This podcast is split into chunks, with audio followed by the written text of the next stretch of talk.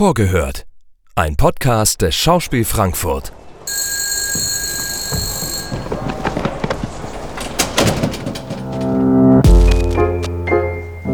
Einen wunderschönen guten Tag, meine sehr verehrten Damen und Herren. Wir begrüßen Sie recht herzlich hier im Schauspiel Frankfurt.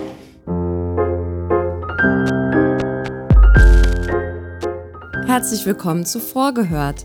Ich bin heute im Studio mit Claudia Bauer, der Regisseurin von Mephisto. Herzlich willkommen, Claudia, und vielen Dank, dass du dir nach der Probe kurz Zeit für dieses Gespräch genommen hast. Ebenfalls liebe Katja Herlemann, die Dramaturgin dieses Stückes. Claudia, du probst gerade Mephisto von Klaus Mann. Das ist deine erste Arbeit hier am Schauspiel Frankfurt. Ähm, und machst eine Bearbeitung dieses Romans, den Klaus Mann 1936 geschrieben hat. Und das Interessante an dem Roman finde ich ja, dass der sozusagen eigentlich vor ähm, all den Gräueltaten erschienen ist und gleichzeitig aber, wenn man ihn sozusagen aus unserer Perspektive heute betrachtet, ja auch immer auch eine Nachkriegsgeschichte miterzählt, weil er sozusagen gar nicht richtig ablösbar ist von seiner Rezeption. Und ähm, er wurde dann ja auch äh, nach dem Krieg sehr schnell in Westdeutschland verboten. Ähm, deswegen würde mich als erstes interessieren, was interessiert dich denn aus einer heutigen Perspektive an diesem Stoff? Sozusagen? Warum beschäftigen wir uns mit diesem Roman? Also mir fällt da eigentlich die konkreteste Situation ein. Äh, ich bin ja auch Hausregisseurin in Leipzig und ähm, Enrico Lübbe hat ja dieses Goethe-Zitat an die, äh, also an die Fassade gehängt mit diesem ein Land, was die Fremden nicht beschützt, geht bald unter. Und die AfD hat die Anfrage gestellt, äh, das doch bitte zu entfernen. Äh, obwohl es ein Goethe-Zitat ist. Ne? Und es ist auch deswegen natürlich auch ein klassisches Zitat, das ist ja nichts Neues. Und äh, in, auch in Dresden hat die AfD äh, schon mehrfach versucht äh, einzugreifen ins Theater und doch bitte anzumahnen, dass die Kunst wieder deutschfreundlicher werden soll. Und äh, ich finde es ganz spannend, wie Politik und Theater wie, wie das so merkwürdig aufeinanderprallt in diesem Roman. Natürlich diese Gräueltaten, die sich damals angekündigt haben, äh, die sind Gott sei Dank im Moment äh, mit nichts zu vergleichen. Äh, und, aber trotzdem dieses, wie würde ich mich entscheiden? Also wie würde ich mich entscheiden, wenn jetzt eine Regierung an die Macht käme, die nicht so demokratisch ist. Also, die, also eine antidemokratische Regierung, die bestimmte Prämissen ähm, vorsetzt, um zu sagen, wir dürfen jetzt nicht mehr das machen oder diese Leute dürfen weder im Theater noch sonst irgendwo arbeiten, die werden ausgewiesen oder eingesperrt. Also wie würde ich mich verhalten, wenn es mir selber nicht an den Kragen gehen würde? Also wie, äh, es ist letztlich eine Frage der Positionierung des Künstlers in einer Welt, die vielleicht immer undemokratischer wird. Mhm.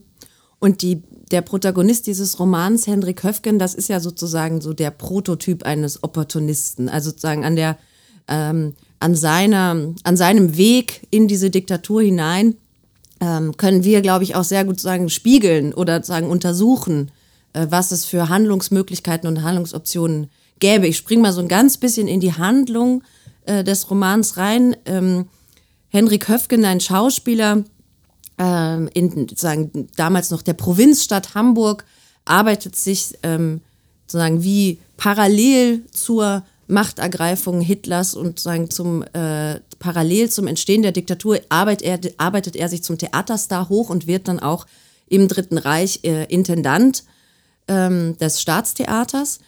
Klaus Mann hat diese Figur Henrik Höfgen ja nur so halb erfunden, denn es gibt ein ganz klares Vorbild dafür, nämlich ähm, den Schauspieler Gustav Gründgens, äh, an dessen Biografie sich dieser Roman sehr stark entlanghangelt und auch die anderen Figuren, die in dem Roman vorkommen, haben ja zum größten Teil reale Vorbilder. Ähm, du hast dich aber ja sehr stark dafür entschieden, ähm, diese reale Vorlage ähm, nicht sozusagen zu behandeln, sondern dich sehr stark auf das zu konzentrieren, was sozusagen du an Literatur vorgefunden hast. Magst du zu dieser Entscheidung was sagen? Ich finde es halt schwierig, weil äh, die Figur Hendrik Höfgen ist eine Projektion von Klaus Mann auf Gustav Gründgens. Natürlich gibt es da Parallelen. Aber mich interessiert eigentlich weder Hendrik Höfgen noch Gustav Gründgens. Mich interessiert eigentlich eine bestimmte Künstlerpersönlichkeit, also ein bestimmter Künstlertypus. Klaus Mann sagt ja auch selber, in diesem, also in diesem Roman kommen keine Charaktere vor, sondern Typen. Das muss man wirklich wissen, dass es äh, tatsächlich um eine bestimmte Persönlichkeitsstruktur geht, nämlich die Pro Persönlichkeitsstruktur dieses Vollblutschauspielers oder dieses Vollblutkünstlers, der im Grunde nicht politisch ist, der im Grunde, ich will doch einfach nur spielen, ich will doch einfach nur spielen und der dadurch auf eine ganz merkwürdige Art und Weise mitschuldig wird, ohne wirklich es zu wollen, sondern er will ums Verrecken spielen und das Problem ist, dafür nimmt er Dinge in Kauf, die man nicht in Kauf nehmen sollte. Und er kooperiert natürlich dann auch mit Göring und, ähm, und den ganzen äh, schlimmen Kompanen. Aber es ist so eine ganz merkwürdige Geschichte zwischen Schuld und Unschuld. Und eigentlich interessiert mich genau das, äh, zu sagen, wo fängt die künstlerische Verantwortung für politisches Geschehen an? Wo hört die, wo muss die Spiellust, die reine Spiellust aufhören? Äh, wo greift die Moral ins anarchische Spiel? Also ich finde das ein sehr interessantes Thema, weil ich auch ein wahnsinnig verspielter Mensch bin und auch oft Tagespolitik auf der Bühne wahnsinnig langweilig finde. Und ähm, Genau, das ist dann auch oft die Frage, gehe ich auf die Demo oder gehe ich auf die Probe? Das sind einfach Fragen, die wir uns im Angesicht der vielen Katastrophen, die uns bedrohen, sich jeden Tag fragen muss. Äh, Demo oder Probe oder kann das irgendwas miteinander zu tun haben? Ich würde gerne ähm, etwas zitieren, was du in der Probe gesagt hast. Ich hoffe, du erlaubst es mir. ich bin sehr gespannt. Das können wir es auch wieder rausschneiden. Und zwar hast du, glaube ich, vorhin gesagt, man muss den Manntext dreckig raushauen. Ja. Und das interessiert mich total, weil sagen, das ähm, erzählt, finde ich, was darüber, äh, was du für eine Sprachbehandlung hast, wie du dich, wie du dich an so einer literarischen Vorlage abarbeitest. Und vielleicht magst du so ein bisschen was dazu erzählen, wie das ist, wenn du sozusagen, also wie haust du in so einen Roman rein? Wie, wie kommt da ein Stück raus? Ja, das ist eine große Frage und das muss ich auch sagen, das ist in diesem Falle durchaus schwerer gewesen, als ich dachte, weil der Roman kommt durchaus theatrisch daher oder auch dialogisch daher.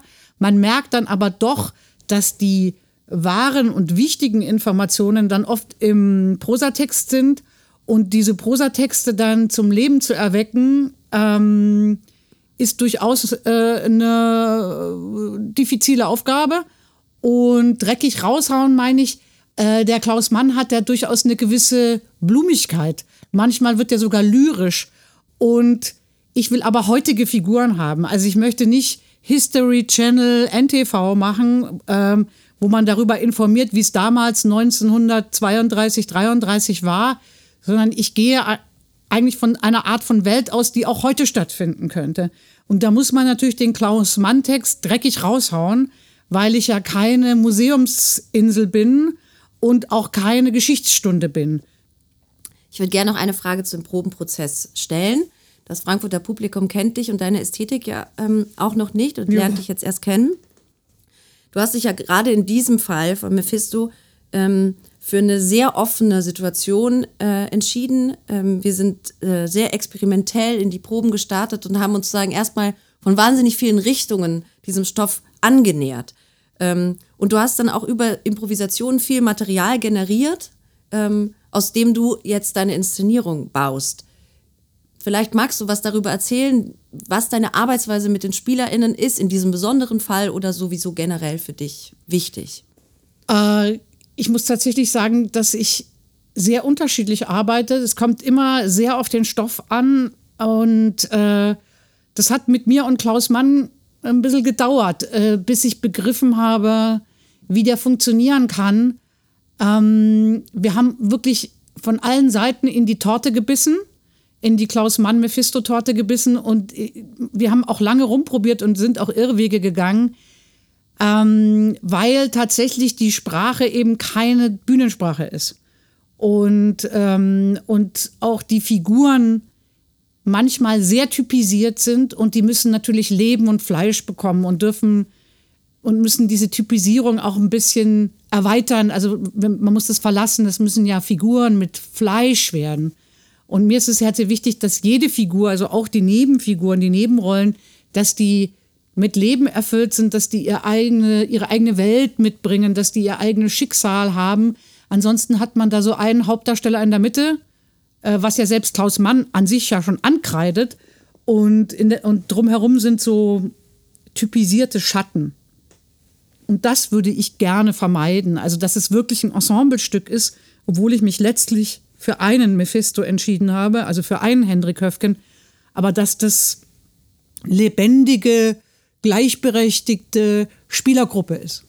Und das ist ja tatsächlich was, was ich jetzt auch so aus den anderen Arbeiten, die wir zusammen gemacht haben, auf jeden Fall beschreiben würde, dass du in deiner Arbeit mit den SpielerInnen erstmal so einen großen Vertrauensraum generierst. Also, dass du ja auch wirklich ein großes Interesse daran hast, zu sagen, was die SpielerInnen an Material generieren wollen, denen Raum zu geben ähm, und die was entwickeln zu lassen. Also für mich bildet sich sozusagen das, was du jetzt inhaltlich beschrieben hast, auch für den Roman beschrieben hast, was du für deine Inszenierung erreichen möchtest. Für mich bildet sich das auch sehr stark darin ab, ähm, wie du mit SchauspielerInnen arbeitest, wie du eine Ästhetik generierst.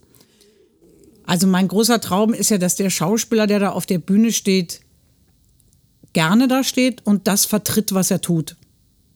Dass er nicht nur sagt, okay, äh, heute Abend ist Vorstellung, ah, okay, mache ich mein Ding, sondern dass er wirklich mit Lust und Freude und Überzeugung auf die Bühne geht.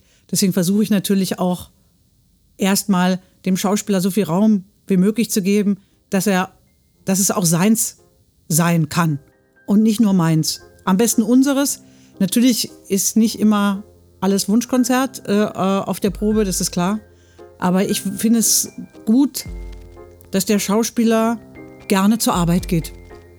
Wunderbar, ein schönes Schlusswort. Vielen Dank, Claudia. Bitte, gern geschehen. Das war Vorgehört, der Stückeinführungspodcast des Schauspiel Frankfurt.